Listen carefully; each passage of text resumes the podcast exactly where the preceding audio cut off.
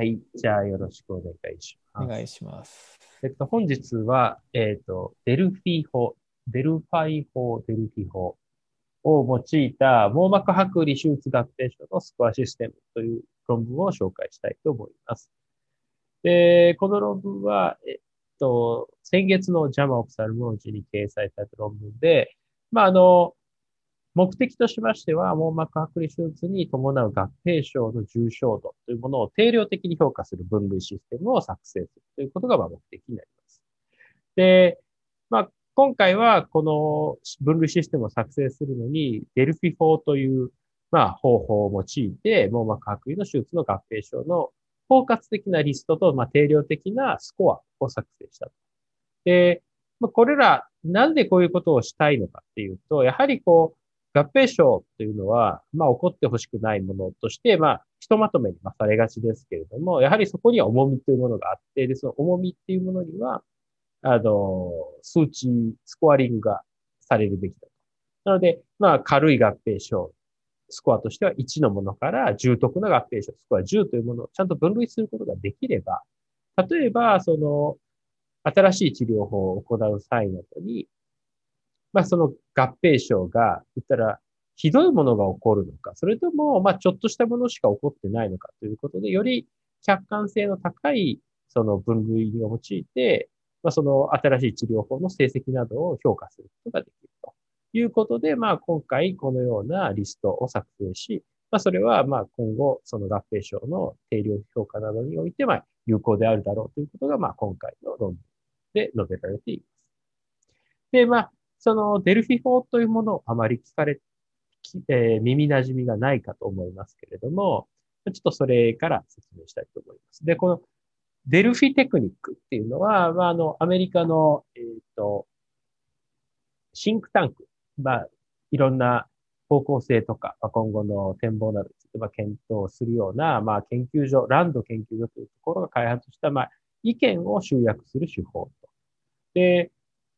どのようなものかというと、まあ、予測したいテーマに対して、まあ、多数の専門家の意見を求め、で、得られた回答を統計的にまとめ、さらにその結果を添えて専門家に再検討をさせる手続きを、まあ、複数回繰り返すことで、まあ、意見を集約していくと。で、なぜこのようなものを行うかというと、未来の予測というものを、まあ、定性的に調査する場合や、まあ、問題点のまあ優先度。まあ、今回はその合併症というもののまあ優先度、スコアというものをまあ調べているというような形かと思いますし、まあ、ポリシー、まあ、どういったことを今後重視して決めていくかというと、まあ、決定性を利用されると。まあ、つまり、まあ、複数の人が、まあ、いた中で、まあ、世の中グループがほとんどだと思うので、まあ、みんなでどうしていくかっていうことを、よりなんとなく、その、声が大きい人だけを優先するとかではなくて、あの、それには順序をちゃんとつけて、で、その順番に、例えば、何々 A っていうことをまずしましょう。B が月です。C が3番目です。みたいな形で決めるということを集約する手法になります。で、ただ一つ注意がいるんですけれども、これはあの、エビデンスの、えっ、ー、と、ピラミッドのようなものとして、まあ、しばしば、あの、医学教育などでは、よくこういったグラフ、ピラミッドを見るかと思います。で、やはり一番エビデンスレベルが高いというものは、まあ、 meta-analysis などの、まあ、 systematic review。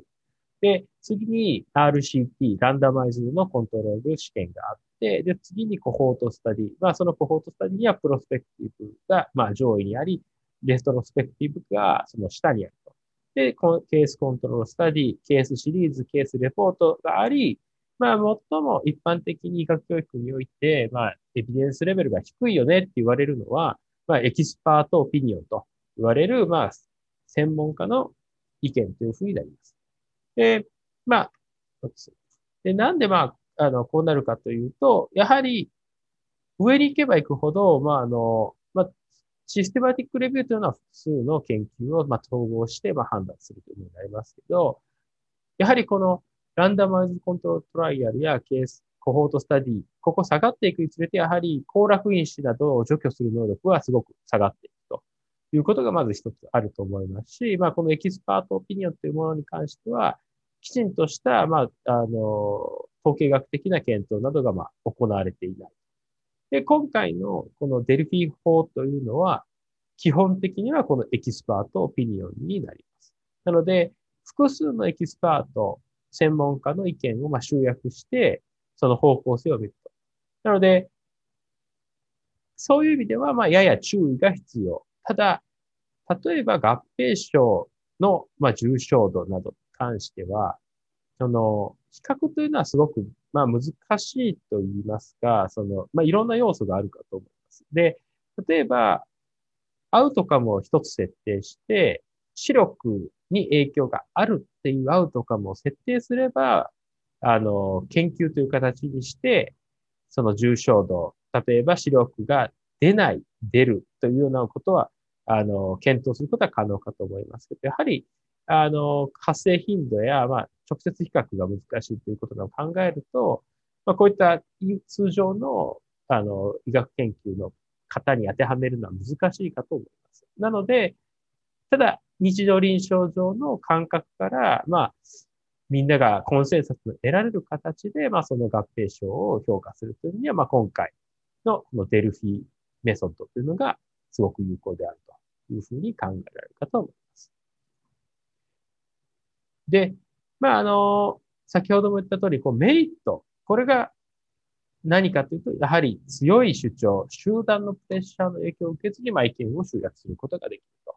まあ、あの、考えてみてもらえればわかるかと思いますけれども、あの、例えば、医局会などで、病気について言ったときに、もし、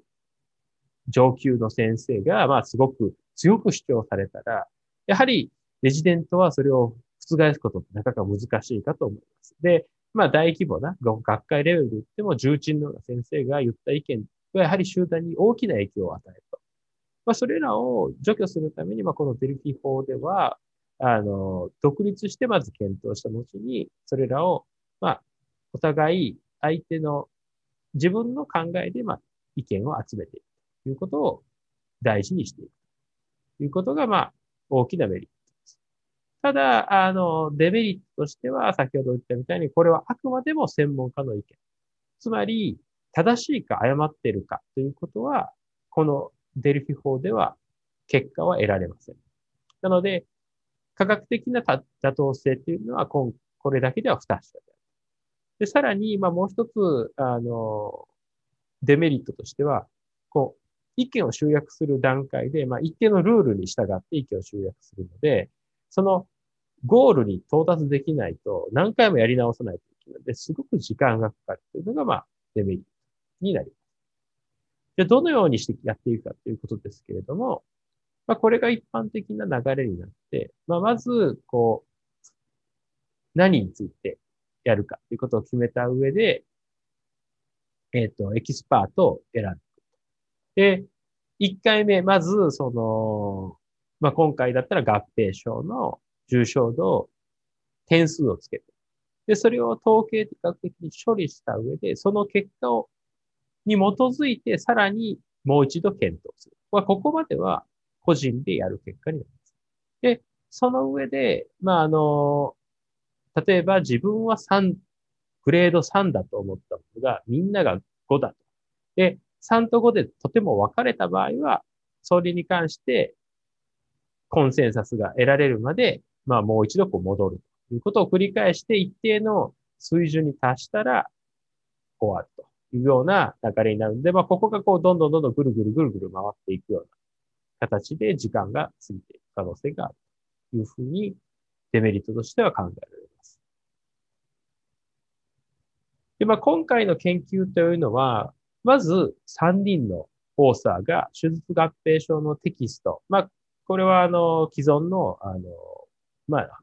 教科書のようなものを参考に、基本的な、あの、パイロットリストを作成し、まあ、合併症、パイロットリストを作成し、その後、複数の、まあ、追加の専門家を含めた最終版のリストというものを作成している。まあ、これによって、まあ、ベースとなる、あの、リストが完成する。で、そのリストに対して、17カ国70人の、まあ、網膜の専門家に、の先生に、まあ、合併症のスケールを10段階評価。で、この10段階は、まあ、1っていうのが、まあ、患者及び指揮能に害がない合併症。まあ、例えば、まあ、結膜出血だとか、ケモーシスになります。で、10というのは、可能性のある最も重篤な患者及び指揮能への合併症で、まあ、一般的には高級的な失明もしくは異質にし眼痛というものが、まあ、10に当たる。まあ、あの、実際の例で言ったら眼球度というのが、まあ、10に当たりします。なので、まあ、その間、1から10で、まあ、決めていく。で、第一段階の結果、アンケートの結果から、まあ、各合併症のスコアをミディアンプラス IQR で計算し、まあ、この IQR、インタークォータルレインジっていうのは、えっ、ー、と、下位25%から上位75%までの、その、えー、集団の差。だから、まあ、今回で言ったら、まあ、点数になるので、まあ、例えば、ミディアンが3。で、下位25%、25、100人いたとしたら25番目の人が、まあ、1で。で、75番目の人が、まあ、4だったとしたら、その差が、IQR は3っていうふうになります。で、この1回目のラウンドに関しては、この計算されたミディアンを見ながら、自分自身、例えば1回目、自分は5とつけたものに対して計算された数値が3だったら、あれみんなは3って考えるのかということを参照しながらもう1回評価をする。で、2回目の結果を再度集計して、このインタークォータルレンジが2以下。まあ、つまり、まあ、50%の人が幅2の間。おそらくだから、ミディアンが例えば3の場合に、2から4、2、3、4に50%以上の人が収まっている状況になったら合意が得られると判断し、税項目の90%以上で合意が得られるまで、まあ、このサイクルを繰り返すということをしたというふうになります。で、まあ、もう、結果はもうシンプルで、まあ、今回、その、たくさんの項目があるんですけれども、まあ、まずこれは、その、えっ、ー、と、項目の一部。まあ、ちょっと長いので半分に切ってますけれども、まあ、これ見てもらうとわかるんですけれども、まあ、例えば、えっ、ー、と、結膜下出血ってね、やはり1、ケモーシスなども1になります。で、この網膜の出血で黄斑を含む、えー、もので、三乳糖系以下や三乳糖系以上。まあ、今回は、まあ、黄斑を含んでいる場合は出血っていうのは大きさにほとんどかからず、スケーリングでは10段階中の7、8というふうになります。で、この中で、まあ、最も重いものの一つとしては、えっ、ー、と、CH、えー、コロイダ、えー、脈絡膜出血で黄斑が含むもの、もしくはキッシングになっているものっていうのは10段階で9というふうになっています。で、今回2つだけ合意に至らないものがあって、この A という、えー、と A というのが、印がついているのが合意に至らなかったものになるんですけど、まあ、例えば、スープラコロイダルヘモレイス、not involving, not involving macula and no kissing だから、CH があるんだけど、黄斑には至ってないし、キッスにもしてませんっていうものは、まあ、あの、スケーリングでは合意が得られなかったです。まあ、おそらくまあこれ、こんなの大丈夫でしょう。視力に影響ない可能性高いからっていう人から、いや、これが起こってるだけで、まあ合併症としては結構リスクだよねっていうような、まあ意見で、まあばらついたんじゃないかなというふうに、まあ推測されます。で、意外だったのが、視力が手術によって悪くなった。まあ、モデレイト。3から5ライン。ETDR で3から5ライン。3から5ラインって結構、あの、下がってると思うんですけど、あの、手術に伴って視力が下がっているようなものでも、この中ではグレードとしては6というふうになっています。あと、スリッページ。網膜がずれるようなスリッページや、サブコベアルパワフルロカーボン。まあ、これらは、まあ、7とかですが、まあ、それでも、10とかにはまあならない。まあ、10は眼球量っていう風になっているので、まあ、10にはならないとしても、こういうのも、まあ、かなりあの重篤な合併症。まあ、つまり、このグレーディングシステムでは、まあ、大体6から7ぐらいのことが起こると、まあ、臨床上では結構あまずいことが起こったと感じるような合併症というふうな印象があります。で、まあ、ちょっと残り半分の方を見てみると、まあ、先ほど言った、その、眼球量っていうのが、まあ、10段階の10。まあ、それ唯一10を示しています。で、交換性外炎や、まあ、眼内炎。で、えっ、と、キッシング、黄斑を含む CH というものは9というふうになっています。また、えっ、と、遷延する眼球、低眼圧や黄斑の fold のは8。で、えっ、と、そうですね。まあそういう感じで、全体の、えー、合併症としては、そのようなグレーディングになっていて、まあ大体個人的な感覚としては、1から5ぐらいまではまあ起こってもそこまで、えっ、ー、と、ひどいものではなさそう。ただ、6以降はどれも一つでも起こってしまうと、あ、これは非常にまずいなと感じるようなものというふうな感覚で見ることができるかと思います。で、これらを順番に並べてみると、まあ、あの、まあ、やはり、ケモーシスや網膜、結膜下の出血というものが、まあ、一番下で、こう、段階的に結構綺麗な、あの、階段状の分類になって。実際、その各スケール、10段階評価の1というものがだいたい2つは、すべての項目がまあ2、3個ずつぐらいで階段状に増えていくということで、まあそれらを見ると、この分類というのが結構よくできていると。なので、極端に何かが多いとか、極端にどれかが少ないということもなく、まあ、すべての分類が階段上、まあ、つまりグラディエーションを持ってちゃんと分類されている結果かなというふうに感じます。えー、まあ、各疾患ごとの、えー、あ、手術ごとの、網膜剥離の手術ごとの合併症で分類していくと、まあ、例えば、小子体手術の合併症では一番ひどいものは、パワフロロカーボンが網膜、黄斑下に命入した、ホベア下に命入したものや、えっ、ー、と、シリコンオイルのサブレチナディスプレイスメント。網膜下にディスプレイス。えー、これはどういう状況なんだろ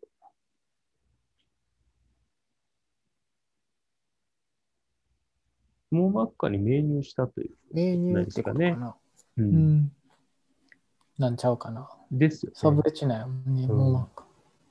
だからここら辺も結構。サブフォベアではないってことだよね。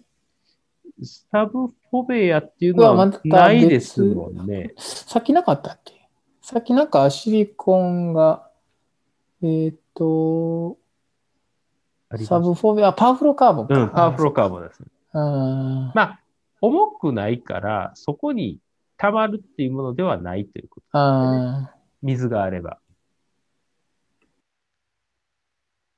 で、えっ、と、そうですね。だから、ライトトキシシティや、まあ、大トキシシティ。まあ、まあ、ここら辺になると、どちらかというと、不可逆的な視力低下になるものっていうのが、まあ、まあ、PPV のグレードとしては7に当たるようなところにはあって。まあ、PPV の軽い合併症としては、えっ、ー、と、まあ、予期しない、えー、層の拡大や、ポートからの漏れ、まあ、おそらく水が漏れると。で、ちっちゃなバブルが、えっ、ー、と、パワフルカーボンを入れた際に出て、まあ、こういうのが合併症として入るのかという気もしますけど、まあ、そういったものがあると。で、これは、パッカーとかはなんか、どうなの、はい、そういう、なんか見当たらへんかってんけど。パッあるかななんかフォールドっていうのがあってね。関係してるわけじゃないからじゃないですかね。その、あ、でもそんなことないか。でもなんか枕フォールド not involving とか、なんかは買ったような気がしてんけど、えっと、いわゆる普通でも剥離とかの、まあ、合併症って言ったらあれやけど、うん。だから再剥離も入らへんってことだよね、ここに。そういうのは入らへんね PBR とか。あ、そうですね。手術に関連した、手術に関連したっていうことかうん。手術成績とは違うからってそうですね。だからそういう意味では、このマクライディーマっていうのが、まあ、でも確かにこれは手術後の炎症とかでなってるっていうような外考え方なのかもしれないですね。だから、その、うん。すぐ起こることじゃないですか。パッカーとかは時間とともに起こってくるから、まあその合併症というよりかは、その、起こる人がいるみたいなものか。まあでも、エデーマはそうかな。まあなんか、わからん。でもそれはないねん。なかった、それはないんです。。はい。ないと思います。なかったと思いますね。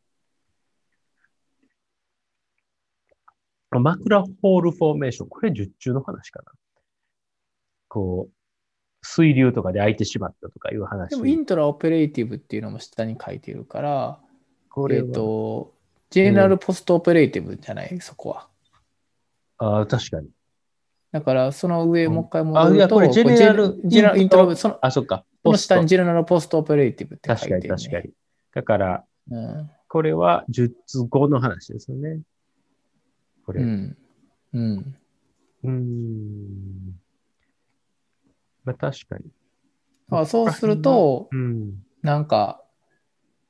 そそういうのはだから入らへんねんね。まあ、そうですね再剥離とかはもちろんあれやから、パッカーとか入ってもいいのかなとかってちょっと思ってね。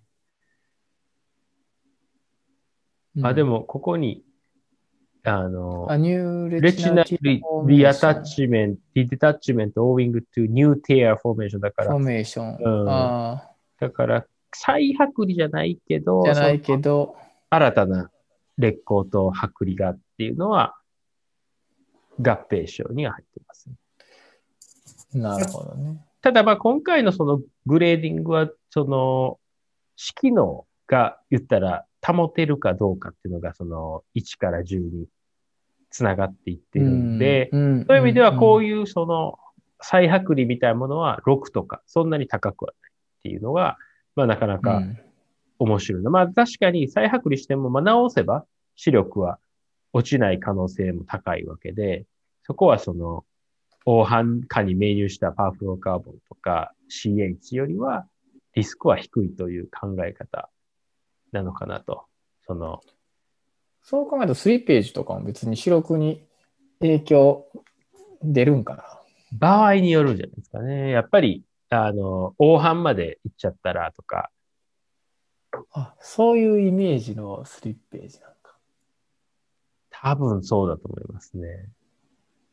うん。その、ちょっとずれてるっていう。あ、でもまあ、それは、でもこれもスリッパージ6だから、同じぐらいですよね。出るかもしれないけど、大丈夫かもしれないみたい6はまあまあっていうところない、ね。な。うん。多分、7、8、9。7超えてくると。7超えてくると、うん、そうですね。ちょっと、えって感じになってきて、ちょっと怪しいぞと、で、視力に影響出るかもしれへんなっていうぐらいになって、8、9はだから結構やばいって話。もうやばいまあ、です9が元来やもんね。9がないですから。はい、そうですね。うんまあ、8でこう、ハイポトに、だからまあ実際視力も、8はどれなの？ちょ ?8 そんなにないと思うから読み上げるとしたら8は何になる？例えば8は CH、あサブレチナルヘモレージがうん。枕にあって3枕リスク以上、まあ相当ですよね。。ね。あと、視力、あまあ実際これがそうですけど、視力が手術によってね。6ライン以上下がるってまあ相当下がってるし、あと低眼圧による黄斑の。 persisten t hy, hypotony やからね、そうやね。枕フォールになるぐらい、枕のフォールドが出るぐらいのってことやもんね。そうですね。なので、まあ、あとは眼内炎、CH うん。で眼球癆っていうところなんで、まあ、うんうん、8からはかなりかなりってことやね。まずい。うん。うん。そういう感じやね、確かに。で、まあ、まあ、あとはそのバックルとレチあの pneumatic retinopexy の結果もこうやって、あの、載ってますけど、まあ、こう見ると、やっぱりこう合併症が起こる数とか、その、この、さっき言ったそのやっぱ7からの合併症が手術関連で起こる数っていうのは PPV とかに比べるとバックルっていうのはまあ少ないのかなと、この数字だけで見ると。なので、そう考えたら、やはり PPV がすごい主流になってきてるけど、合併症が起こった時の重さっていうのは、PPV はまあまあ高いとも言えるのかなというのは、これを見てると思いましたね。まあ、なので、そういう意味でも、やはりこう、一括りに合併症というわけではなくて、やっぱりその、重み付けをするっていうことは結構客観的にその手術を見るきっかけにもなると思うので、こういった3種類の PPV、バックリング、ニューマティックレチノペキシっていうのを点数で見ると、やはり違いっていうのは、その手術主義だけじゃなくて合併症にも出てるんだなっていうのをまあ感じさせられると思いました。ということで、まあ、今回、まあ、結果をまとめるとですね、このデルフィ法っていう、まあ、あの、結構最近いろんなところで流行ってきてるというか、こういうその、いわゆる定性的なものを少しこう、客観性を持ってスコアリングするというようなことをできるので、まあ、今回のような手術、網膜剥離手術関連合併症の重症度スコアっていうのを作ることに使うことで、妥当性の高いスコア分類っていうことが作成できて、まあ、これは、あの、ランダマイズコントロールトライアルなどの手術成績を評価する際の標準化に役に立つと。で、やはりこういったその、これまでなかなか定量的な評価が難しかったというものを、こうやって、あの、きちんとした手法を使って定量的に評価するっていうことは、まあ、前回のあの ROP のディープラーニングかでの話も少し似てると僕は思うんですけれども、やはり今後そのデータ処理していく中で数字に変えていかないとデータに処理落とし込めないので、やはりこういったことでコンセンサスを得ながらデータ処理できる形に変化させていくことが大事だろうと。なので、まあ、今後の展望としては、これまで感覚的な尺度しかなかったもの。まあ、誰が見てもケモーシスと CH だったら CH がひどいと思いますけど、でもそれを数字として、あの、スケールを与えることで、まあ、定量的な評価を可能にしていると。で、まあ、それによって手術合併症が、まあ、10件、20件あったというような結果っていうものを、合計の合併症スコアは20点と100点だったというような形で評価すれば、まあ、新しい主義がどれぐらいリスクがあって、どれぐらいのベネフィットがあるかということを定量的に評価できるということで、まあ、すごく重要な方法かと思います。はい、以上になります。やっぱり、だかさっき言ったように、ね、これで見ると、バックルで、バックル、まあ、バックルと PPV とかを比べると一番わかりやすいと思うけど、まあ、8、9、これ眼内炎もなかったよね。眼内炎は、あ、眼内炎は、あ、それはあれは全部の、はい、全体の中に、はい。あこれはあの、ジェネラルですなんで。あ、そっかそっか、ジェネラルやからか。はい、ああ。これ各、バックルの方が明らかになんか、少な、あ、そうか、でも、ま、まあ、そうか、そうか。これで言うと PPV も7までだよね。そうです。っていうことやね、あそうね。はい、うん。これはでも、数が多いと、項目が多いと、なんかその手術の、これを踏まえて手術のなんかディスカッションになんか、手術の違いとかね、よくまあ先生が前以前、あの PPV と S バックルとのね、うん、こう術式のまあ、違いで白くとかの話をいろいろ、まあ、日本のねデータを使ってやっていうのを紹介してやんか、はい、そういう手術の主義の違いをこういうとこからどう評価できるかとかっていうのはなんか書いてあったりとかした？えっと手術の違いっていうことはあまり書かれてはなかったんですけど、うん、その一つやっぱりあの今回の目的の一つっていうのは例えばあの新しい機械で手術するとか新しい術式でやるって言った時に、うん。その合併症って絶対まあ一つ大きいそのアウトカムの言ったら合併症に非劣性みたいな、その成績非劣性、合併症も非劣性みたいなのは絶対出てくるかと思うんですけど、うんその時に何が合併症でどの合併症は言ったら、まあ、さっきのそのケモーシスちょっと低眼圧も合併症だけど、そのもっとひどいのも合併症なのでそれだとそのきちんとその手術が本当に安全なのかとかっていうことが評価しにくいと。